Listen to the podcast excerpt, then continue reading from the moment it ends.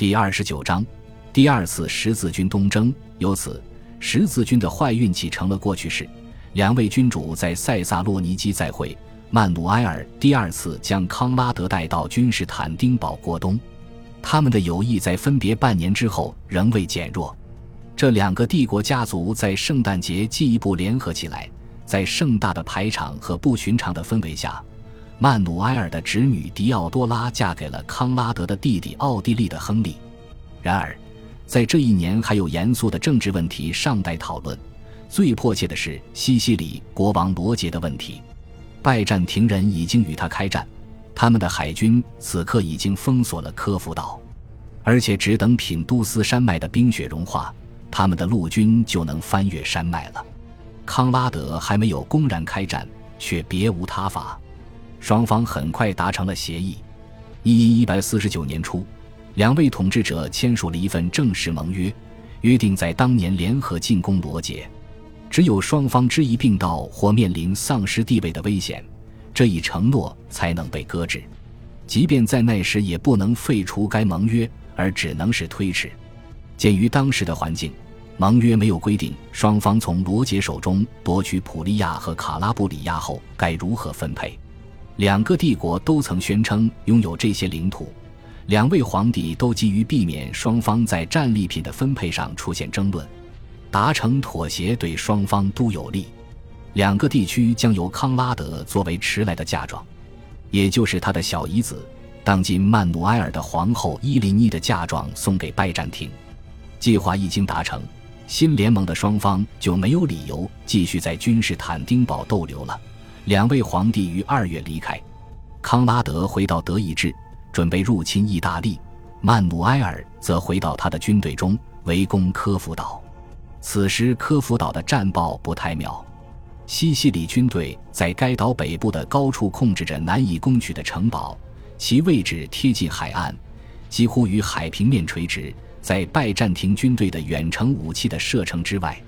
尼基塔斯写道：“希腊人像是在往天上射击，而守军则可以向下倾泻箭矢，像下冰雹一样抛石块。”在一次进攻中，大公康托斯蒂法努斯阵亡。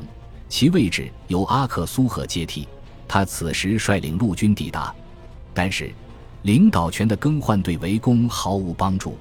又过了数周时间，很明显已经无法迅速拿下科孚岛了。唯一的希望，除非有内部的阴谋，是等守军食物耗尽，而守军有足够吃一整年的给养。即便如此，西西里军队也有可能赶来提供增援和补给。在战争中。围城战进攻方在士气上受到的压力，经常和防守方一样大。入春之后，希腊水手与他们的威尼斯盟友之间爆发了严重的争吵。阿克苏赫竭力平息争吵，却未成功。冲突最厉害的时候，威尼斯人占据了附近的一座小岛，纵火焚烧大量停泊在岛屿附近的拜占庭商船。他们以一些代价设法控制了帝国的旗舰。在旗舰上进行了精心准备的嘲弄活动，让一个埃塞俄比亚奴隶身穿皇帝的服饰。他们注意到了曼努埃尔的黝黑肤色，在希腊人的众目睽睽之下，在甲板上为这个奴隶加冕。我们不知道曼努埃尔是否亲眼看到了这公然侮辱其皇帝威严的行径。如果他没看到，那肯定是在不久之后才抵达。他不会原谅威尼斯人的行径。却在当时需要他们。凭借耐心和圆滑，还有著名的魅力，曼努埃尔不久就恢复了和谐的关系，尽管有些不稳定。威尼斯人重新与拜占庭人合作，皇帝亲自指挥这次围城战。以后有的是时间报仇。尽管路易国王非常想忘记那场灾难性的十字军活动，却不像康拉德不急于离开海外。他信仰虔诚。能在耶路撒冷过复活节的可能性无疑吸引着他，和不少别的旅行者一样，或许他也不愿放弃巴勒斯坦冬天的和煦阳光而回国。他在回国的路上要穿过风暴肆虐的海洋，走过积满冰雪的道路。他也清楚，他与埃莉诺的婚姻已经无法挽回。一旦回到巴黎，他就不得不面对离婚的不快，面对接下来无法避免的政治影响。他继续住在耶路撒冷，游览圣地的圣殿，认真思考希腊人的背信弃义，尤其是他认为该为这一路灾难负责的曼努埃尔科穆宁本人的背信弃义。路易想通了，皇帝曼努埃尔只在名义上是基督徒，事实上是基督教世界最大的敌人和叛徒，是异教徒的秘密盟友。从一开始就反对十字军东征，其所作所为均是为了让十字军东征走向失败。自己的首要任务就是消灭曼努埃尔，而这与西西里国王罗杰的意图是一样的。一因一百四十九年春，路易不情愿地动身返程。这次他和埃莉诺决定走海路返回，却不明智地选择坐西西里的船，这在拜占庭人的海域非常危险。在南爱琴海的某个位置，他们遭遇了一支希腊舰队。这支舰队的目的地或出发地可能是科孚岛。路易一行马上遭到了攻击，路易匆匆升起法国旗帜，得以幸免。但舰队中有艘船被希腊人俘获后送到君士坦丁堡，有几个他的追随者在船上，他几乎所有的行李也在船上。王后埃莉诺与丈夫关系不佳。因此分成两条船，她坐的那条差点也被掳走。西西里战舰及时帮助了他。一一四九年七月二十九日，路易在卡拉布里亚上岸，埃莉诺在那里与他会合。国王夫妇一同骑马前往波坦查，罗杰在波坦查等候，欢迎他们的到来。国王夫妇作为宾客留在此处，这是两位国王第一次见面。他们不久就对对方生出了好感。我们知道，过去罗杰和埃莉诺的叔叔普瓦捷的雷蒙之间就安条克的问题有矛盾，所以路易和罗杰的关系也受到矛盾的阻碍。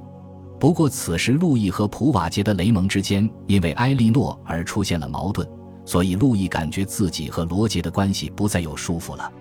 而且，最近的海上之旅没有减轻他对拜占庭帝国的恨意。在波坦查的八月，或许路易和罗杰发现两人的共同点比预想的更多。三天之后，主人罗杰返回西西里，路易和埃莉诺则前往图斯库鲁姆，这是教皇可以安全前往的城镇里最接近罗马的一座。尤金以适合国王身份的礼节欢迎了路易一行。在政治上，出于我们马上就会谈到的原因，教皇没有特别感到鼓舞。但是在此刻，比起将来的欧洲结盟活动，他更关心这位宾客眼下的家庭问题。教皇是一个优雅而热心的人，不愿看到有人不开心。路易和埃莉诺受到十字军东征和婚姻问题的双重失败，他们的样子似乎真的让教皇苦恼。此时，为教廷效力的索尔兹伯里的约翰，动人的记载了教皇的调解活动。若教皇知道自己的努力都白费了。大概会流更多的泪。如果尤金更了解埃莉诺，他自一开始就能发现他心意已定，谁都劝不回来。然而，随着时间的推移，她准备继续维持表面的样子，一直陪丈夫到罗马。元老院热情地接待了他们。在罗马，路易和往常一样去所有主要的圣殿匍匐。路易一行越过阿尔卑斯山，返回巴黎。又过了两年半。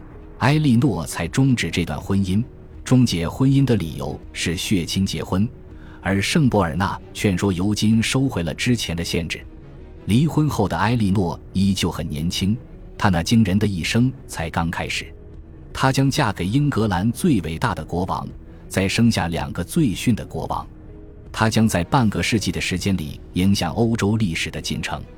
巴黎人民高兴地欢迎了路易一行。他们甚至制作了献给我们未被征服的国王的勋章，在勋章的一面，国王站在一架凯旋的战车上，他头顶是长着翅膀的胜利女神；另一面上则描绘了米安德河畔死去的和被俘的突厥人。其他人都正视了现实，尽管他们经常将这次失败加以解释或加以合理化。例如，教皇尤金将这次失败看作上帝降下的灾难。是世人需要吸取的一个短暂的教训。弗赖辛的奥托冷静地指出，这提供了一次得到殉道者冠冕的简单的机会。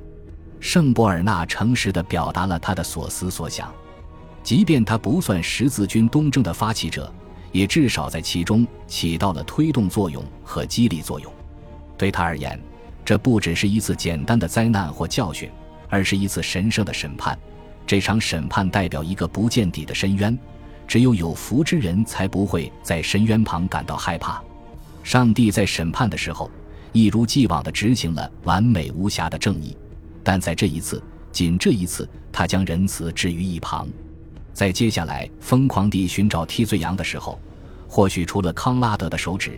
其他所有手指都不可避免地指向曼努埃尔·科穆宁，这是不公平的。任何军事行动的失败都只应由直接相关的人负责，也就是由制定计划和执行计划的人负责。在第二次十字军东征中，计划和执行都非常糟糕，而且从一开始就是个烂主意。如果一个外来势力的军队想在一片遥远的土地上维持下去，就必须取得当地人的支持，否则就待不了多久。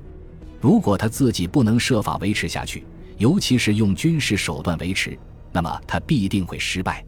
打算发动进攻之后，西方的领袖们犯了一个又一个错误。他们既没有协调好准备工作，也没有协调好时间。他们不真诚，政治上又毫无能力，最后与他们最重要的盟友兵刃相向。他们抵达那里的人数量太少，也到得太晚。他们最初犹豫不决，后来受人误导，踏上一条错路，还缺少坚持到底的勇气。他们犹豫，他们撤退，他们失败。感谢您的收听，喜欢别忘了订阅加关注，主页有更多精彩内容。